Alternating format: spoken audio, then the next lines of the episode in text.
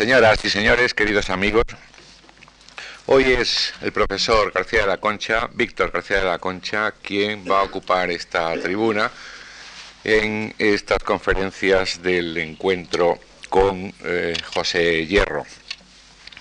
Como todos los que han pasado por, por esta sala, las relaciones institucionales, si me permiten la palabra, pero también personales del conferenciante de esta tarde con todos los que trabajamos en esta casa, pues son ya largas y siguen siendo muy cordiales. Víctor García Concha, que como saben ustedes es catedrático de literatura española en la Universidad de Salamanca, eh, dirige la revista Ínsula, varias colecciones muy prestigiosas, clásicos castellanos austral literatura, esa academia tan prestigiosa, literaria, renacentista, que cada año reúne en Salamanca a los especialistas del Renacimiento español, estudioso muy apreciado de, nuestra literatura, pero en especial de la poesía española, el, el, arte literario de Santa Teresa, el arte literario de San Juan de la Cruz,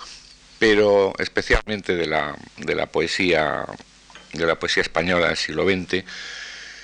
Eh, como digo, la relación con Víctor García de la Concha es en esta casa ya antigua y muy cordial. Fue secretario de nuestro departamento de, creación literaria en los años 1980 y 81.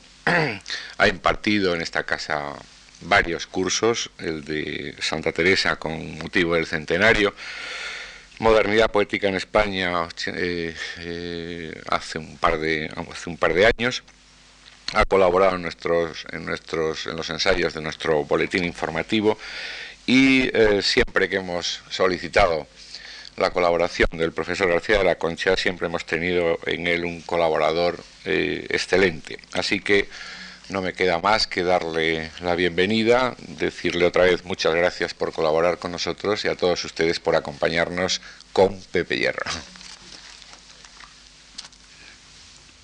Muchas gracias a Antonio Gallego. En efecto, yo en la Fundación Marc, se lo decía ahora mismo a su director, me siento como en casa y más quizá en esta ocasión mm, en familia eh, con Pepe Hierro en este ciclo organizado todo por y entre amigos, por la eficacia de Pablo Beltrán de Heredia, con la colaboración del Ministerio de Cultura, del Centro de las Letras y de, esta fundación. Yo sé que a Pepe Hierro no le gusta que los profesores exhumemos poemas primerizos que él ha decidido, y todos sabemos lo terco que es, no integrar en el corpus definitivo de su obra. Y aunque no sea él tan maniático como su abuelito Juan Ramón, que iba por las bibliotecas robando primeros libros suyos para hacerlos desaparecer, yo ya sé la letanía que, con lo bien hablado que es Pepe Hierro, como es notorio, puede espetarme a la salida por recordar de entrada un soneto que él ha desheredado. Lo escribió en 1938-39 como umbral, y así se titula, para el conjunto de diez poemas junto al mar de su hermano del alma, José Luis Hidalgo, rudo cántabro. Y decía, el poema dice así, va a volar, va a volar, abre las manos, endulza los oídos, que el poeta, diez aves junto al mar, tú interpreta, sus sueños nos cede más lejanos. Purifica los ojos, los profanos no gustarán jamás de la secreta tristeza de la acacia que inconcreta pule sus rubias hojas los veranos. Porque él lo quiso, nuestra es la hermosura del mar, del litoral, de la más pura de las aguas que saben su camino. Versos de junto al mar, gusta su breve belleza, junto al mar que es su destino, la mar los trajo, que la mar los lleve. Me he acordado de este poema nada más abrir hace muy pocos meses Agenda. Y no porque en la docena escasa de composiciones que forman la primera parte de Agenda siete tengan como protagonista al mar, o sean justamente siete aves junto al mar. Traspasado el umbral de alba y de lluvia, deje atrás para siempre los muros enjollados de verdín, el mascarón de proa de las grúas y zarpé hacia poniente. No.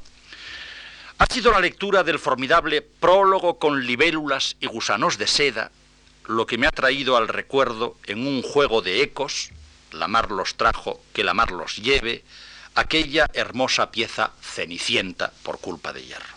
Me explicaré. Decía don Antonio Machado, por boca de Juan de Mairena, que todo poeta supone una metafísica.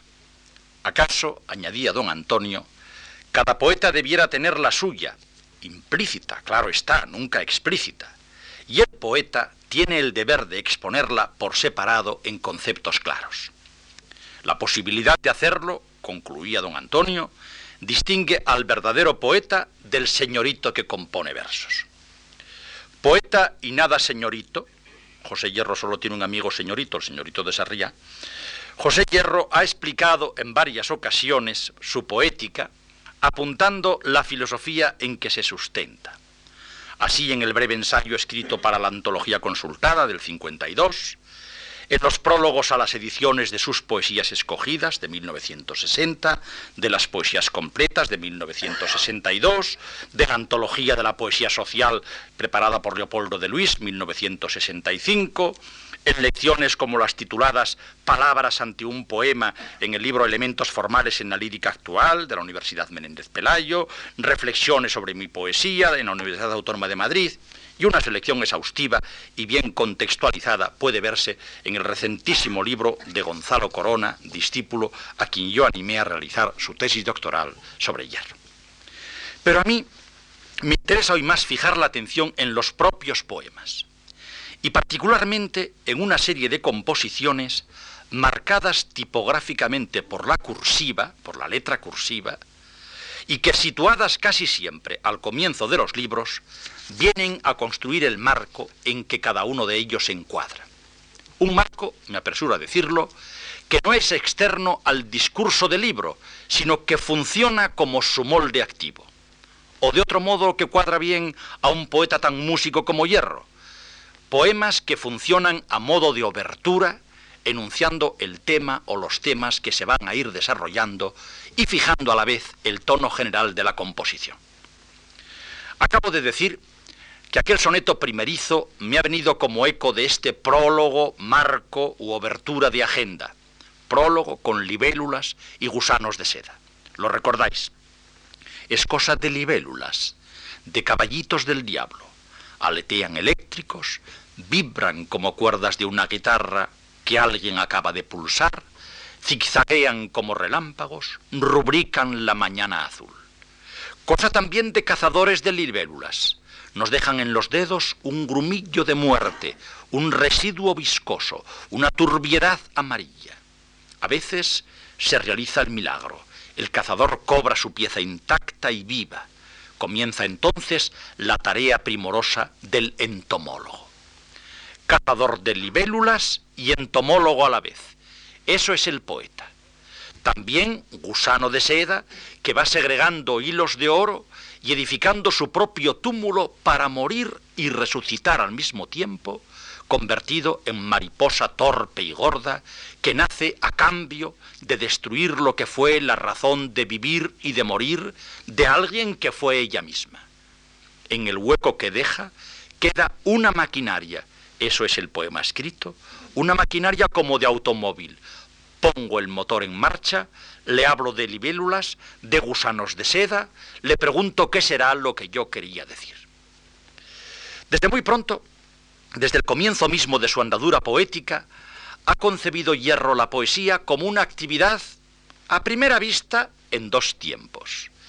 El tiempo de la inspiración y el tiempo de la concreción en la maquinaria verbal.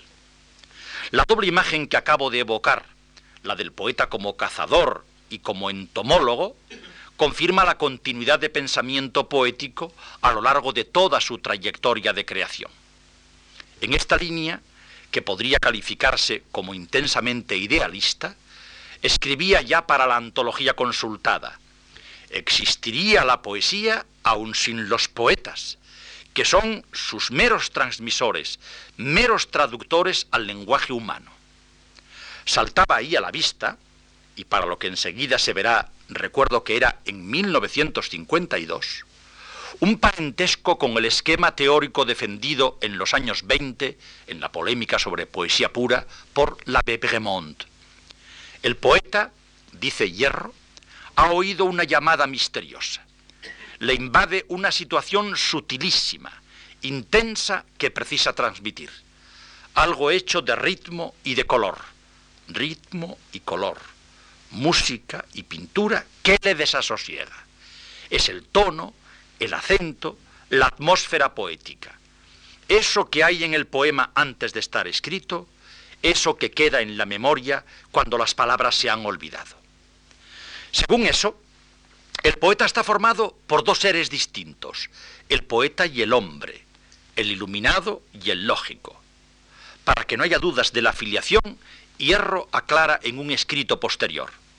Bremont aseguró que nos ofrecemos a las palabras para recibir el fluido misterioso que transmiten. La poesía es contagio e irradiación por la cual asumimos el estado de alma del poeta. Y poesía pura es, en este sentido, lo que lisa y llanamente llamamos siempre poesía para distinguirlo de la versificación. Acabo de precisar que esto era en 1952. Por entonces se desarrollaba en España una polémica motivada por la afirmación teórica alexandrina de que la poesía es comunicación. Afirmación que Carlos Bousoño desarrollaba en teoría orgánica, en su libro Teoría de la expresión poética, sobre la pauta, igualmente de Bremont, que, dicho sea de paso y para completar el cuadro, había hecho suya Juan Ramón. Juan Ramón, en efecto, decía, el poeta en puridad no debiera escribir, porque lo que ha percibido en su mundo, maravilloso e inefable, es intraducible y debiera condenarle al silencio.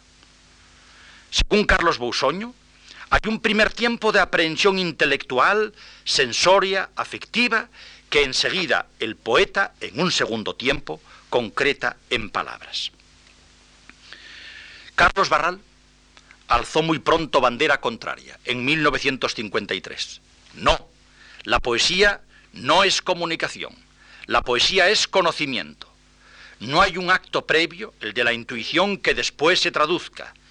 La misma palabra por la que tanteamos el misterio constituye el discurso poético. Terciaron en la polémica José Ángel Valente, cercano entonces a las tesis de Barral, Jaime Gil de Viezma, relativizador y conciliador, Enrique Badosa, fieramente barralista. Si evoco el episodio, no es por destacar la particular posición de Hierro en este punto, sino porque de ella pueden deducirse, a mi juicio, claves decisivas para la comprensión de su escritura poética.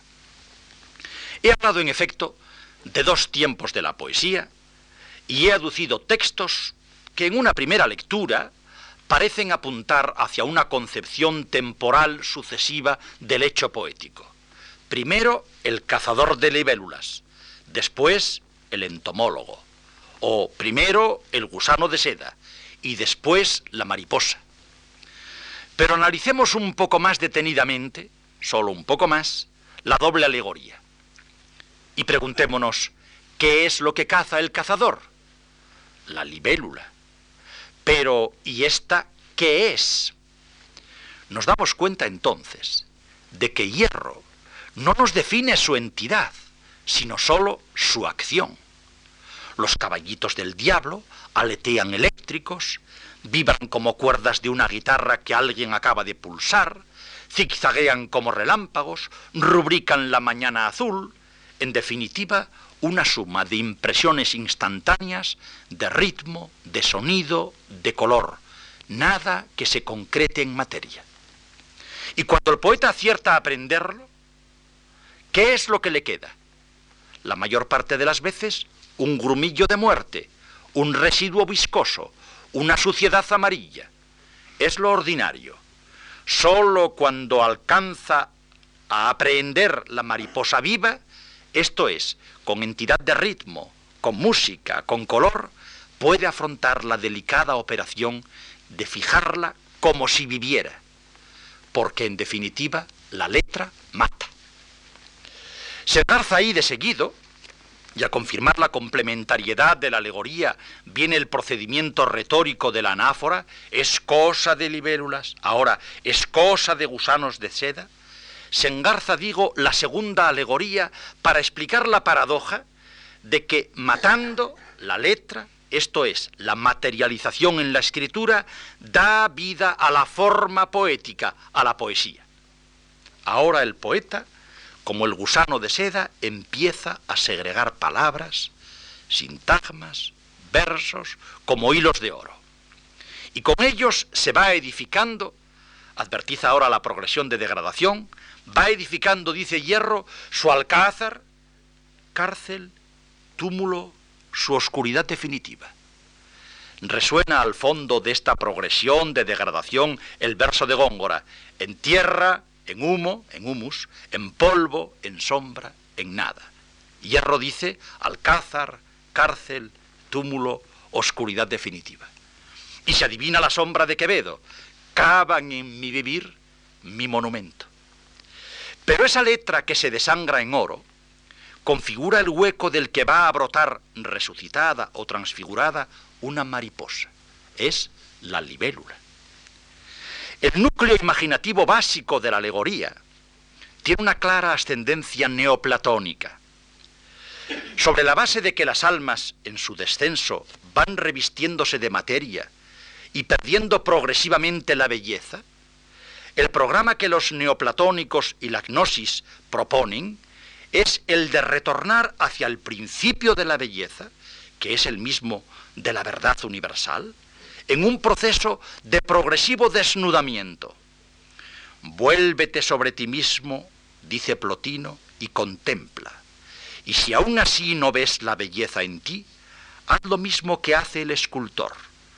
Porque cuando él desea hacer una estatua hermosa, toma una parte, la esculpe y pule, y la limpia de tal manera que consigue arrancar al mármol una bella cara.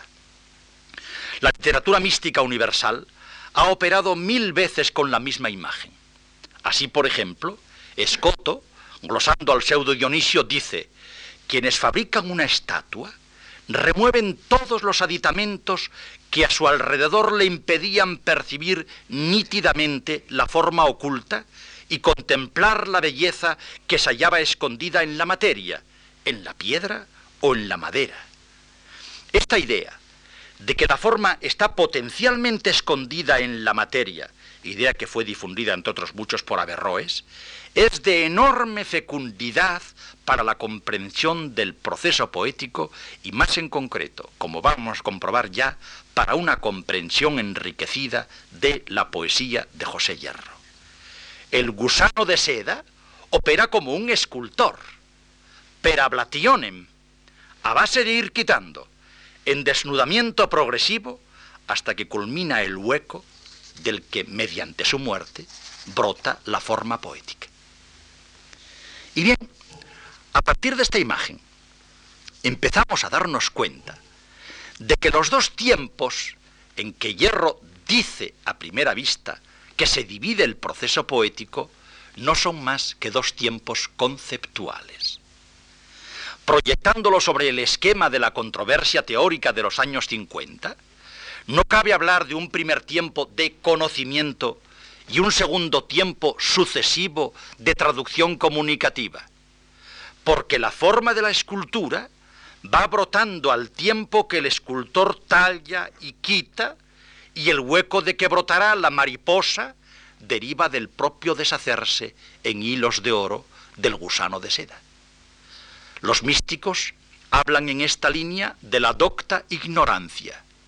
Muriendo progresivamente a los saberes, se alcanza progresivamente ciencia, se nace a la ciencia. San Juan lo dijo en versos eternos, y su ciencia tanto crece que se queda no sabiendo toda ciencia trascendiendo. Llegados a este punto, Tal vez alguno se esté preguntando si no es ir demasiado lejos a buscar la clave de comprensión entre los neoplatónicos y la gnosis y el pseudo-aeropagita y escoto de un poeta a quien la crítica ha canonizado como poeta social comprometido con su tiempo y con su espacio histórico. Pues no. Hace pocos años, en uno de los cursos universitarios de esta misma fundación, señalaba el entronque directo del pensamiento de hierro con las preocupaciones de la modernidad poética en España. Como es bien sabido, las raíces de esa verdadera revolución literaria se hunden en los finales del siglo XVIII, cuando desilusionados respecto de las posibilidades de la razón, los hombres mismos de la enciclopedia se vieron obligados a volver sus ojos a la poesía y a confiar a la palabra poética una doble misión la de explorar esas zonas que más allá de lo lógico envuelven la zona del misterio, y a suturar las fracturas entre el yo y los otros, o entre el yo y lo otro. Más tarde, hablaría Becker entre nosotros de la poesía como un himno gigante y extraño, una música extraña que anuncia en la noche del alma una aurora. Y Becker decía, todos estos poemas no son más que de ese cadencias que el aire dilata en las sombras. Y en las cartas literarias a una mujer, sentaría Becker, en definitiva el padre de la poesía lírica moderna española, el mismo principio de que la poesía es sentimiento. No le repugna a Hierro la definición, puesto que él defiende una poesía pasional en la que la forma expresiva el recipiente sea de cristal finísimo, transparente, lo que dicho sea de paso, no se consigue más que per ablationen, a base de quitar, de ir quitando, exactamente igual que en la línea postulada por el neoplatonismo, a fin de que lejos de atraer la atención sobre sí o de interponerse en el proceso comunicativo, el continente poético, que no es más que la letra misma del poema, que mata, la letra mata, active el contacto directo, la comunicación con el estado del alma del poeta. Solo ignorando la poesía vendremos a comunicar en la poesía. Solo ignorando poesía vendremos a saber el misterio de la poesía. Herederos de Becker, los simbolistas españoles aclimataron en nuestra lengua la tradición europea, principalmente la francesa, que luego, en un proceso de transición de la vanguardia al surrealismo, iban a enriquecer los poetas de la mal llamada generación del 27.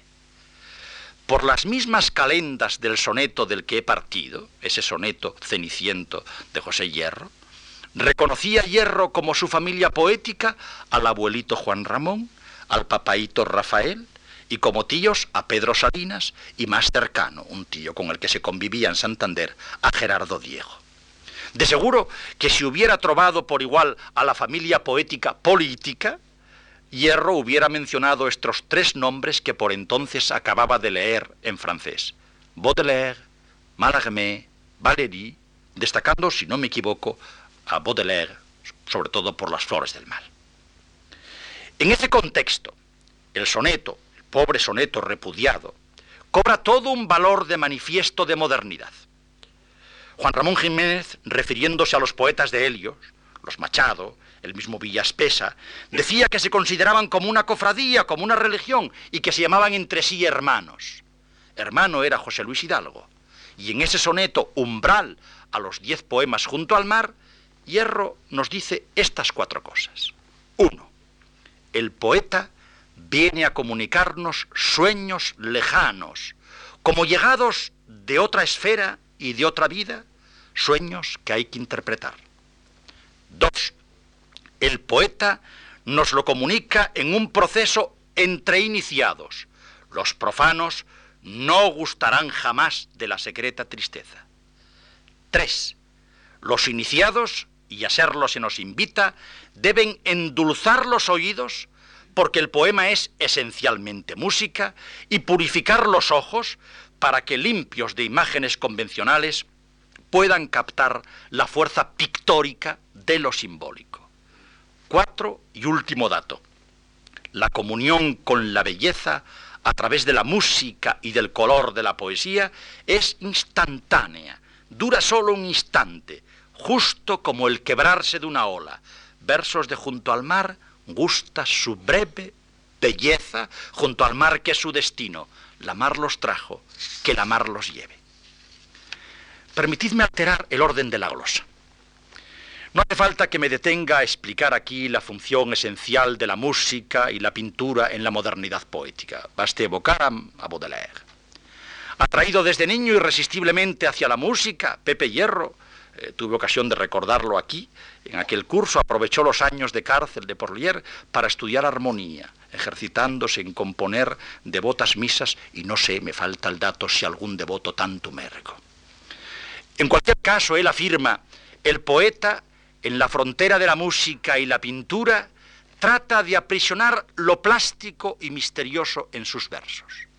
De ahí continúa que la evasión hacia la música, como en el caso de Gerardo Diego, o hacia la pintura, como en poetas de todos los tiempos, como en él mismo, sea algo más que un juego, que un hobby, es una profunda necesidad. No le atrae a Hierro, desde luego, la lujuriante sonoridad física que seducía a algunos modernistas españoles. Frente a una poesía, digamos, sinfónica, muy el gusto del barroquismo hispánico y rebrotada en todos los neobarroquismos, hasta Miguel Hernández, tal como denunció Luis Cernuda, Hierro prefiere lo que él mismo llama música de cámara, poesía en tono menor. Dicho de otro modo, Rubén no, Juan Ramón. El abuelito Juan Ramón. Pero más allá de esto, importa el hecho de que, por utilizar, si se me permite, una clasificación medieval, Pepe Hierro no es un cantor, sino un musicus. Así distinguían los medievales entre el que ejecutaba la música y el que construía teoría sobre la música o arte sobre la teoría música. En el soneto que escribe como prólogo al libro Ninfeas, pregunta Rubén Darío al joven Juan Ramón, ¿te sientes con la sangre de la celeste raza que vida con los números pitagóricos crea? Como el moguereño, Pepe Hierro de seguro contestaría afirmativamente, pero no sé por qué sospecho que con una aclaración. ¿Te sientes con la sangre de la celeste raza que vida con los números pitagóricos crea? Sí, con reservas. Desde luego que a él, como a don Antonio Machado, no le interesa lo fónico por lo fónico. Le importa la música como producción y expresión de una armonía interior que restaña las fracturas del yo entre lo que se es y lo que se soñó ser, entre el presente y el pasado, entre la idea y el sentimiento, y como producción y expresión de la armonía del hombre con el mundo. En un conmovedor poema, Remordimiento, Pepe Hierro recuerda la visita a un cementerio real, el de Ciriego en Santander, en busca de una tumba que no encuentra. Y dice, yo te hablaría lo mismo que hablaría si yo fuese su dueño, mi verso, con palabras de cada día, pero bajo las que sonara la corriente fluvial de la ternura. Está claro el tipo de musicalidad que le cautiva, el tono menor, palabras de uso ordinario que vaciándose de su significación ordinaria por la alquimia poética, dejan hueco para que en ellas resuene el misterio. Continúa, son líneas sin sentido estas que trazo. Yo mismo no comprendo qué es lo que dejo en ellas. ¿Acaso sea música de mi alma arrancada de modo misterioso? Acabo, sin embargo, de conjeturar una precisión en la segura respuesta afirmativo de Hierro sobre la música pitagórica. Y es que en el instante en que por fuerza de la forma se logra la revelación poética, ese instante musical potencialmente glorioso y transfigurador, la música no es ya algo solo inmaterial para Hierro, sino que incorpora todos los elementos cósmicos, la carne y la sangre. Así lo canta en su homenaje a Händel, titulado Experiencia de sombra y música, poema que a mi juicio es, de todos los dedicados a grandes músicos, Tomás Luis de Victoria, Palestrina, Juan Sebastián Bach, Beethoven, el que mejor resume el pensamiento de hierro sobre la relación entre poesía y música. No era la música divina de las esferas, era otra, humana, de aire y agua y fuego. Era una música sin hora y sin memoria, carne y sangre, sin final ni principio, bóveda de alondras nocturnas, panal de llama en las cumbres remotas, luminoso por gracia y obra del misterio, transfigurado de eternidad y fiebre y sombra. Oí sus ondas candentes, rocé con mis dedos la palpitación de la forma. Recordando esa experiencia, el poeta se encara entonces a la música. ¿Qué cuerdas roban vida a lo mudo, melodía a la carne, beso a las bocas, vidrio de siglos la fuente de donde toda mudez brota, tú también, hija mía, música, tú también. He vuelto un montón de veces sobre este poema, tratando de desentrañar su paradoja. Bocado a la música, capaz de vibrar hasta la transfiguración en ella qué torcedor traba a hierro para que justo en el instante de la luminosidad, de la explosión gozosa, música va siempre en sus poemas asociado a oro, a aire, a agua, a fuego, qué torcedor, digo, le condiciona para que justo en ese instante aceche al fondo la sombra, la piedra. Lo, lo sospechaba, no tenía duda, pero un poema de agenda, justo el primero tras el prólogo, cuanto nunca, curiosamente equivalente a cuanto sé de mí, cuanto nunca, ha venido a confirmar mi hipótesis de lectura. Porque allí explica el poeta su modo de escribir. Y dice, uno palpa razones inexplicables, barajando palabras. Jamás una palabra es suya. Acepta una de aquí, rehúsa otra de allá, sin acertar lo que es allá y lo que es aquí, con el instinto ciego del animal que olfatea la hierba que ha de sanarlo. Y habla después de la danza de figuras, ráfagas y signos, y de repente intercala un fragmento en cursiva. Ya lo sabemos, la cursiva es el guiño convencional de hierro para advertir al lector que aquello que está en esa letra pertenece a su poética.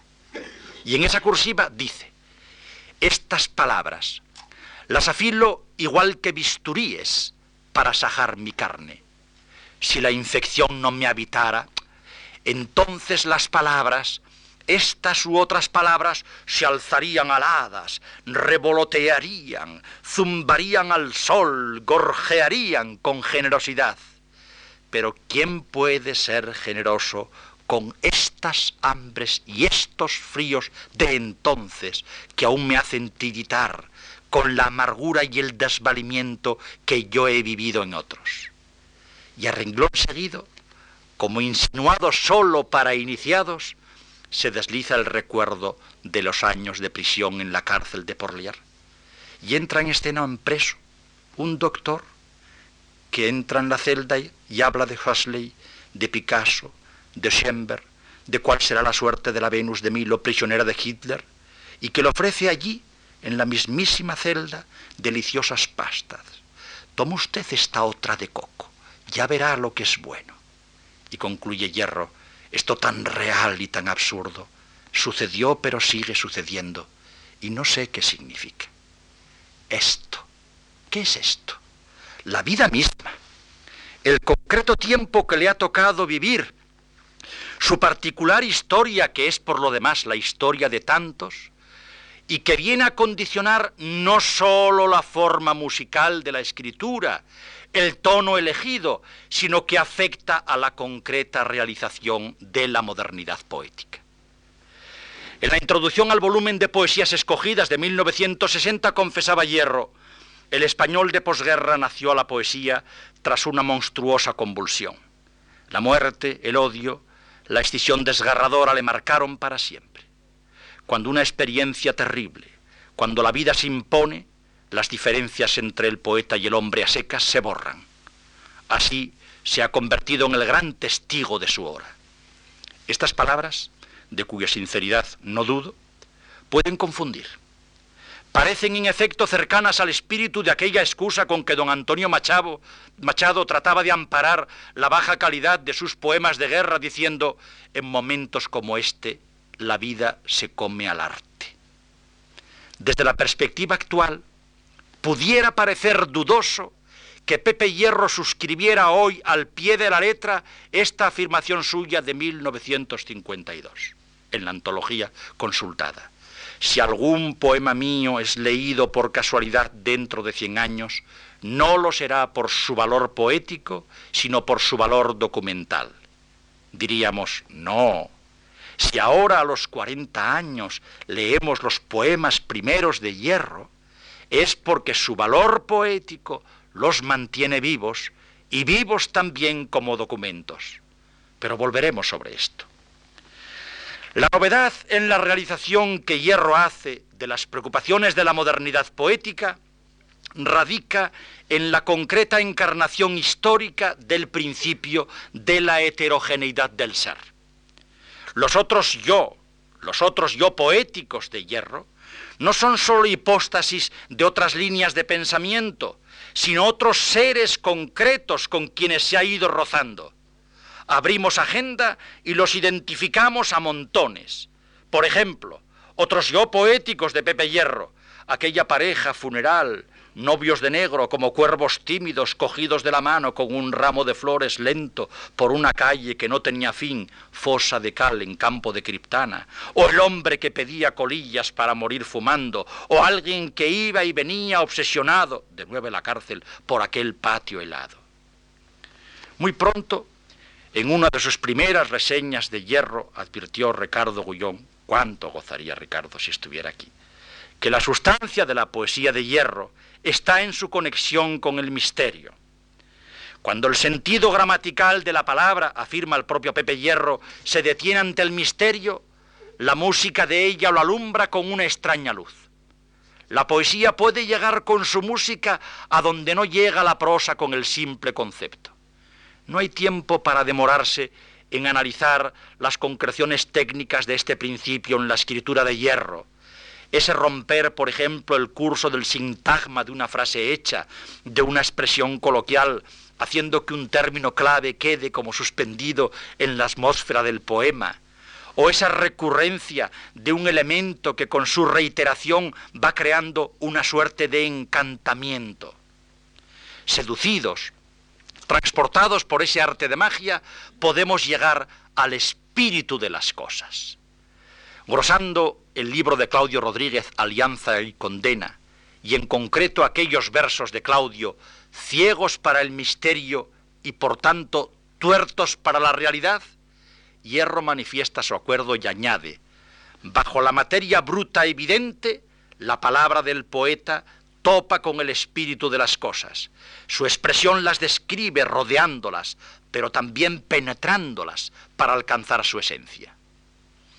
Pero hasta aquí se diría que nuestro poeta no se desvía un ápice de los hábitos de la modernidad. Y tampoco es nuevo prestar atención a las cosas menudas y cotidianas. Pero hay una diferencia específica que supone un cambio radical en la línea de la modernidad literaria y que abre dentro de ella un nuevo tiempo. Y es precisamente la inserción del tiempo histórico con toda su materialidad. La modernidad literaria de comienzos de siglo, que cuajó páginas espléndidas en el modernismo simbolista, había aplicado un filtro selectivo en la elección de esas cosas menudas con cuya alma se pretendía comulgar. El análisis de la tópica configurada por los simbolistas modernistas revela un preciso interés por lo intrahistórico. Y ya sé que en un plano teórico, digamos, en el plano de la conceptualización unamuniana, la intrahistoria puede hacernos comprender más cabalmente que la historia lo que realmente pasa, precisamente porque la, porque la intrahistoria nos enseña lo que queda, el sustrato del que brotan los condicionantes que rigen el comportamiento de los individuos y de los grupos sociales. Pero en la práctica, puede ocurrir, y es lo que a mi juicio aconteció entonces, que el fragmento de intrahistoria que se selecciona o el punto de vista desde el que se le enfoca nos den más que un retrato interpretativo, plástico, una estampa tan hermosa como convencional. Y no voy a evocar aquí a Azorín tan libresco, que su contraste último por encima de las impresiones directas de una visita a un pueblo o a un monumento eran siempre los libros. Pienso en Juan Ramón, y conste que pertenezco como hierro a la cofredía de sus fieles devotos. Pienso en los libros en prosa y verso anteriores al diario de un poeta recién casado. La denuncia, pongo por caso que en el platero y yo se hace del abuso prepotente de la naciente industria de Río Tinto frente a la tradición agrícola que regía la vida del pueblo, se salva inicialmente por la carga de ideología krausista que comporta pero termina por diluirse evanescente en la música dorada de la escritura. Dicho de otro modo, la angustia del, la angustia del tiempo, en los escritores de la modernidad, del modernismo simbolista, la angustia del tiempo es más angustia metafísica que angustia histórica. Y eso lleva a los escritores a tratar de salvar los objetos y las cosas que fluyen en el tiempo a base de aislarlos de la corriente de la vida. Esas páginas vienen a configurar así un jardín cerrado para muchos y abierto para pocos, como el de Soto de Rojas, remedo del paraíso perdido, aparcado al margen del turbulento río de la historia. Pero la inflexión que en la trayectoria de la modernidad literaria se produce en la lírica de mediados del siglo, no pierde de vista el esquema de la intrahistoria y realiza en cambio una revolución. La selección de trozos de vida y la perspectiva desde la que se los enfoca tiene un componente histórico decididamente marcado. No tengo miedo a nombraros, dice en una de las composiciones fundamentales de su poética hierro. No tengo miedo a nombraros ya con vuestros nombres, cosas vivas, transitorias. Unidas sois un acorde de la eternidad, dispersas, nota a nota, nombre a nombre, fecha a fecha, vais muriendo al son del tiempo que corre. Al fondo de estos, al fondo de estos versos late bien aguda y acuciante la convicción orteguiana, si no salvo mi circunstancia, tampoco me salvo yo.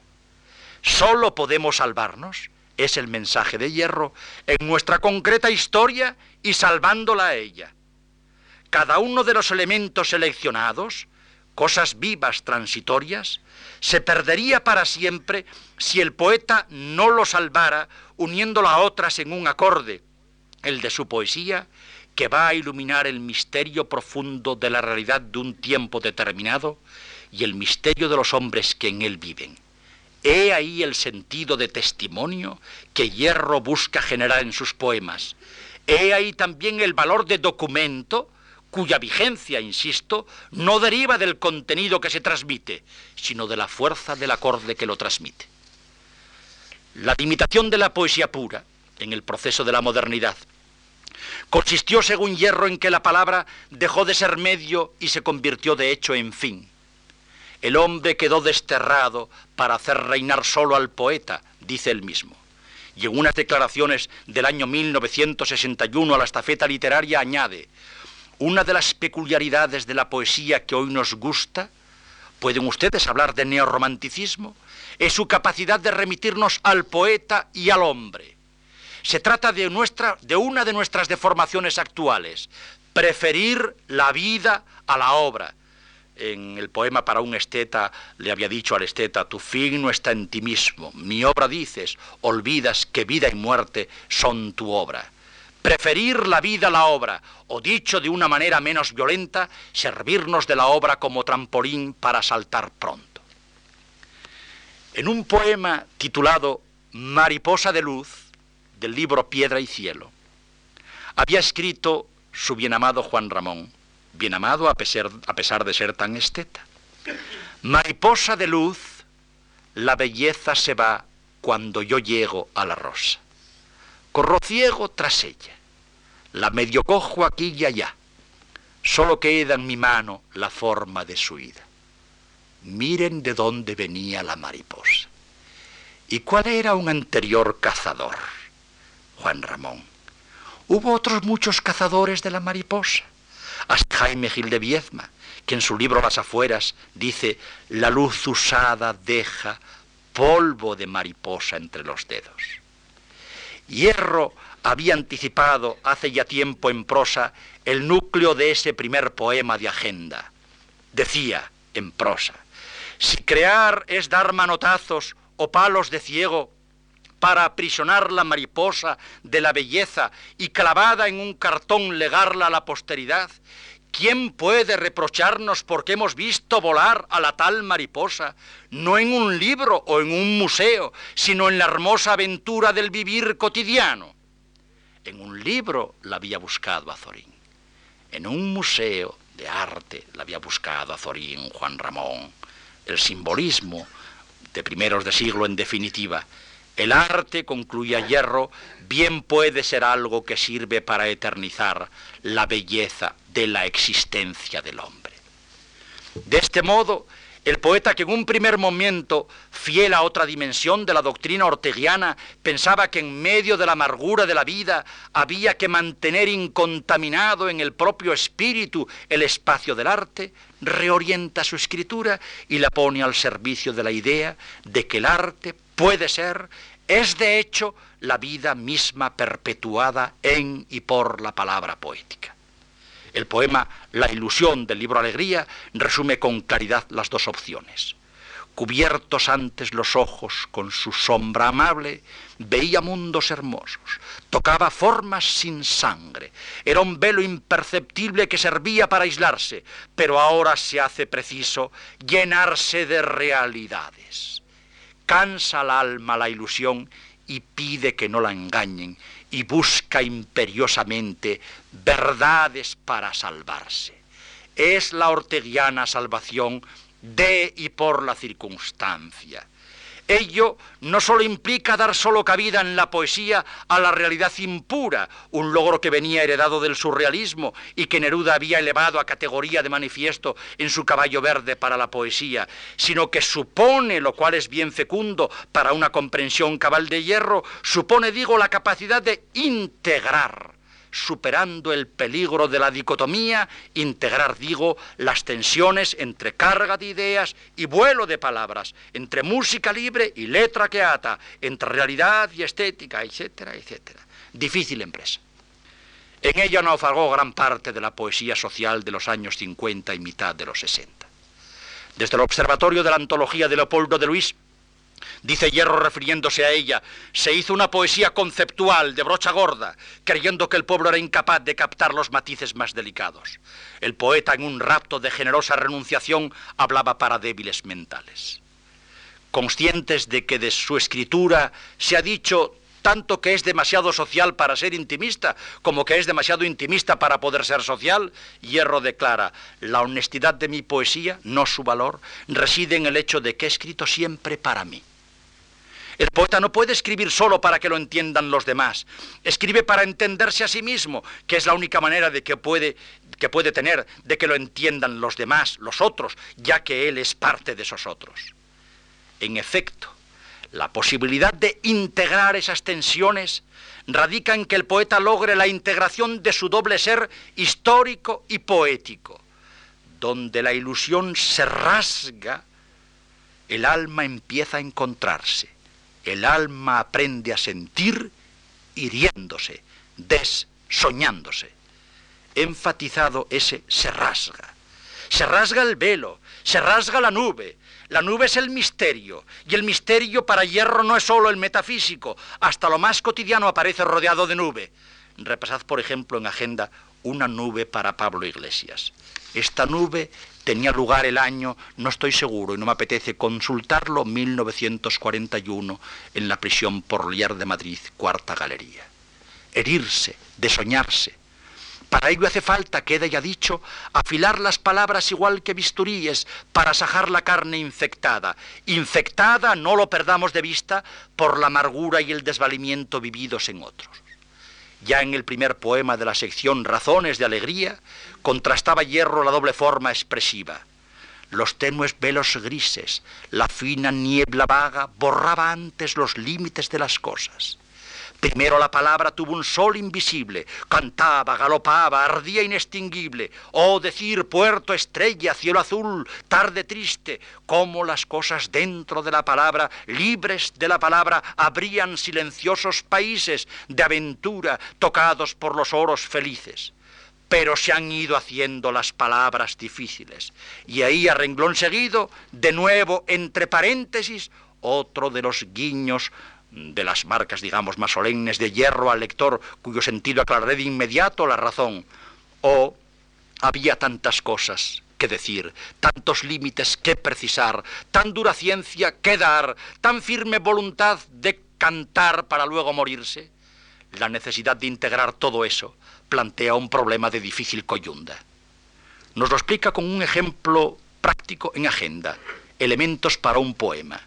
Hierro se ha propuesto escribir un poema en memoria de Pablo Neruda y empieza a anotar elementos que puedan entrar, integrarse en él estela del cometa americano, cielo condecorado con la Gran Cruz del Sur, araucarias multiplicadas, el habitual repertorio de juegos florales. Y luego, cito textualmente, otros elementos censados, aún sin ocupación inmediata, salitreros, mineros del cobre que aguardan en la fila resignada, esperan ser llamados por el mester de clerecía que los instalará en el poema. En ese punto Hierro se dirige a Degas y a.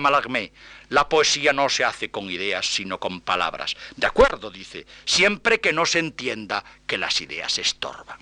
Luego también ideas. Pero como quiera que la poesía es como una caja fuerte que se abre desde dentro cuando ella y nada más que ella quiere, anda hierro en busca de esa palabra caliente, la que más que lo que significa la que puede constituir el primer bajido del poema que empezará a desarrollarse en planto y canto con el control de la inteligencia.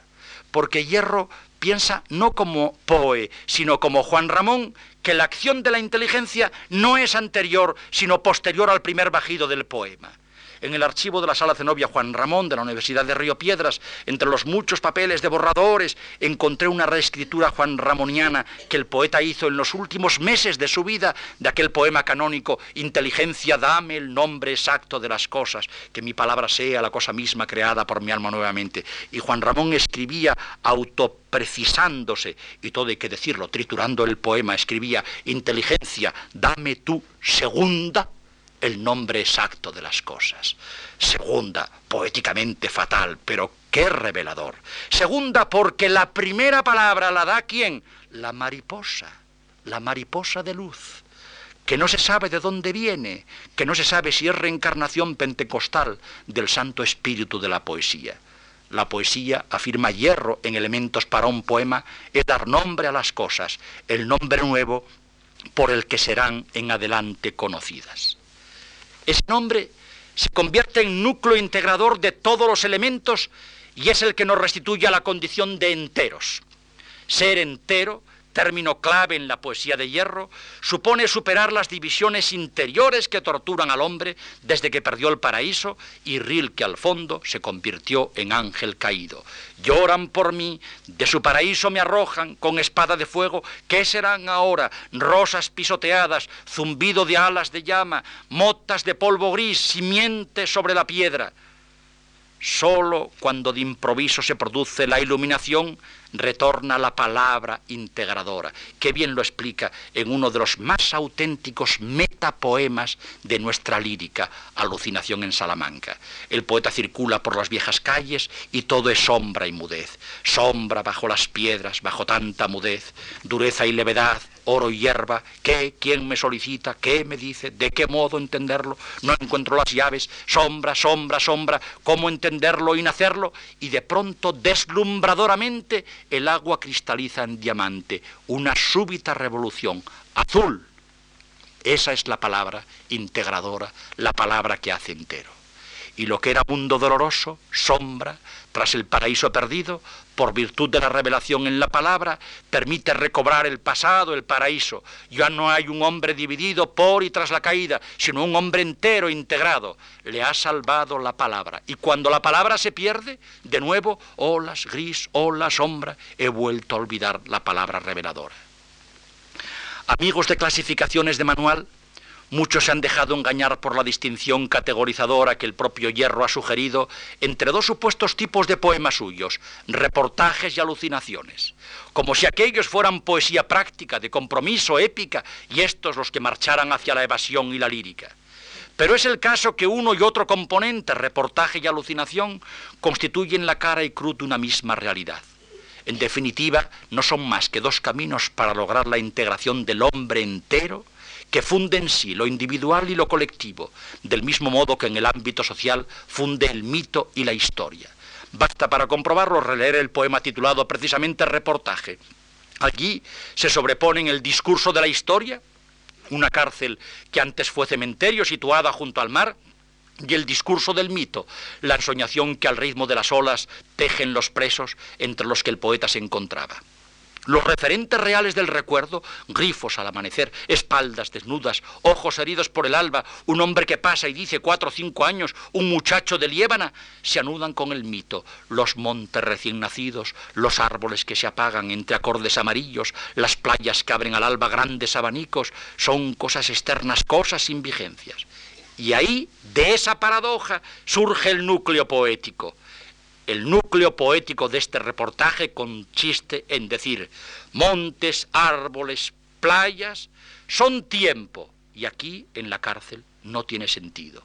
Es decir, el tiempo histórico de la España del final de la contienda presenta una particular contranaturaleza, esta, que el tiempo de la historia se ha detenido para muchos hombres y se ha gigantado el tiempo de la eterna naturaleza.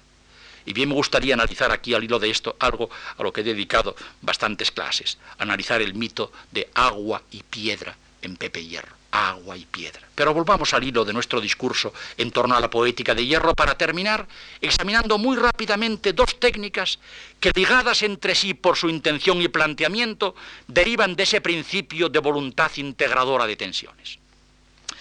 Creo que a la escritura de hierro le cuadra a la perfección el calificativo de contrapuntística.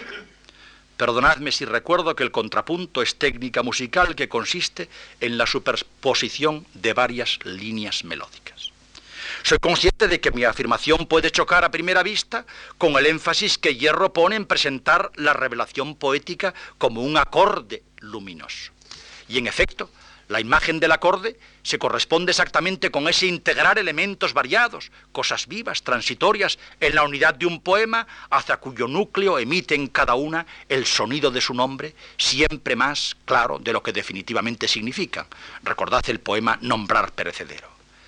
Pero con independencia, perdón Antonio Gallego, de que el contrapunto cultiva también las líneas melódicas simultáneas, pienso que la estructura del discurso poético de Hierro se desarrolla sobre la pauta del intervalo y del contrapunto. He aludido antes a la marca del paréntesis.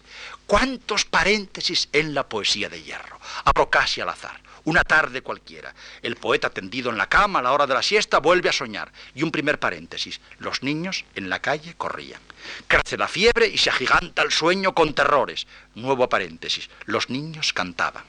El presentimiento le infunde entonces una súbita desgana de estar vivo. Yo, José Hierro, un hombre que se da por vencido sin luchar. Y el paréntesis introduce ahora no el contraste de la realidad, sino del sueño. A la espalda llevaba un cesto henchido de los más prodigiosos, prodigiosos secretos. Y así, con esas sucesivas inversiones de presencia de la realidad y del sueño, se teje el poema que va a concluir en la confrontación de dos listas de términos, funcionario, tintero, 30 días vistas y roca, águila, playa. Con mucha frecuencia el paréntesis contiene el contraste de una reflexión Así en el conmovedor requiem por un español cualquiera muerto anónimamente en Nueva York, tras la descripción, él no ha caído aquí, no ha muerto por ninguna locura hermosa, entre paréntesis, hace mucho que el español muere de anónimo y cordura, o en locuras desgarradoras entre hermanos.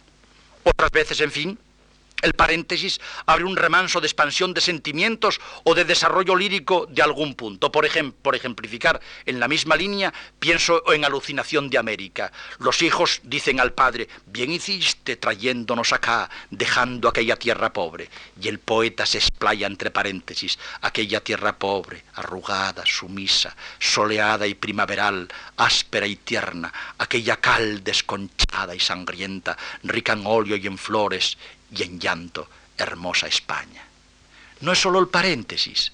Podría hablar también de la articulación paralela de dos discursos, uno superficial más o menos anecdótico y otro que ligado a ella pero distanciado por la armonía, por la ironía, va dando una significación más profunda. O podría hablar de la justaposición de melodías cuando corre a cargo de personajes en que el poeta se desdobla o simplemente se apuntala en incisos muy apretados, frases caídas no se sabe de qué boca, citas aducidas no se sabe por qué desconocida mano, y todo de manera fragmentaria, porque los elementos de la historia llegan a la poesía de hierro como restos de un naufragio que de manera lenta e inconexa arriban a una playa. Él mismo, en una nueva imagen metapoética, se ha comparado con el ciego, que palpa, silabea, solfea con sus dedos la tibieza de un cuerpo amado, lo reconstruye, lo adivina sin poderlo ver. Así fui yo descifrando sonidos desunidos hasta lograr encacerarlos en ocho mágicos compases que al fin me revelaron parte de su secreto. La segunda técnica a la que quiero aludir ya finalmente deriva, como he anticipado, de la estructura contrapuntística y consiste en la diversidad de registro tonal de las melodías que se imbrican en el poema. En una línea intensamente simbolista, que en cierto modo recordaba, aunque muy a distancia, perdón, Pepe Hierro, las exageraciones de Saint Paul Rouge, cuando decía Saint Paul Rouge, puesto a escribir poesía, cuelgo allí la madera, dispongo aquí el metal, allá las cuerdas. Hierro decía en 1952 que la música exige de la palabra color, que lo dan las vocales, ritmo, la sucesión de acentos, timbre, las consonantes, y cadencias o puntos de reposo, las asonancias y consonancias. Es un soporte armónico, añadía, para una melodía rezada que es la letra. Melodía rezada. Pero si en efecto en buena parte de la escritura poética de José Hierro predomina el tono menor de la poesía rozada, pienso por ejemplo en esos eneasílabos de ritmo casi imperceptible, no faltan a cada paso momentos de exaltación y de una brillantez, eso sí, una brillantez refrenada. Permitidme una anécdota. Era yo, curso 68-69, catedrático de literatura en el Instituto José María Pereda de Santander. Un día, el bueno de Ignacio Aguilera, de recordada memoria, trajo al Ateneo a Gerardo Diego y yo me ofrecí naturalmente a ser acompañante de cortesía. Todo fue muy bien por la mañana y aún recuerdo una serie de picarescos aleluyas que Gerardo recitó durante la comida. Pero en el paseo de la tarde, ida y vuelta ay del sardinero, ni una palabra. Cuando ya volvíamos, ante la estatua de Pic, recordé la poesía y de hierro. Gerardo, callado. Yo, con conciencia de que me iba examinando de reválida, iba desgranando apuntes sobre la poesía de hierro. Y Gerardo callaba. En un cierto momento, ya casi entrando en Santander, dije, yo no sé, pero a mí la escritura de hierro me parece a veces música sincopada. Y un milagro, Gerardo dio abrió la boca y dijo, no está mal. No está mal. Octavio Paz ha escrito que el ritmo no es medida ni algo que está fuera de nosotros, sino que somos nosotros mismos los que nos vertemos en el ritmo y nos disparamos hacia algo. Y en la misma línea hierro, niego que el ritmo sea una consecuencia de la ordenación de unas palabras determinadas. Son, por el contrario, las palabras una consecuencia del ritmo. Pues bien, esa decidida voluntad de integración de tensiones de opuestos y de, materiales de acarreo tan diverso, araucarias eh, y mineros, es la que produce esa continua o muy intensa síncopa que se encauza en el encabalgamiento definido por Hierro como la colisión de una métrica con una rítmica. He pensado alguna vez sobre ello, añade, y creo que este juego de concepto frío y ordenado y de verso y ritmo encrespado crea una especie de conflicto interior que el lector puede percibir. Un conflicto dramático termina entre orden mental y turbulencias del sentimiento. De acuerdo, pero no es solo eso, me permitiría añadir. Es el conflicto entre la pauta idealista de raíz neoplatónica y la historia con su cortejo nada brillante de injusticias, mezquindades y miserias que Pepe Hierro incorpora a la poesía. Este hombre, José Hierro Real, nació para cantar a Palestrina o estasiarse haciendo sonar a Juan Sebastián Bach, pero él se hizo poeta con un acordeón a cuestas en tascas de puerto. Y buen conocedor de Rubén y de sus partituras para banda militar, se enroló en otro cortejo, bien distinto del de los paladines vencedores. Si en el gran desfile de la poesía española de la modernidad hubiese que anunciar el paso de Pepe Hierro y su cortejo, podríamos hacerlo con tres versos suyos tan sencillos como verdaderos.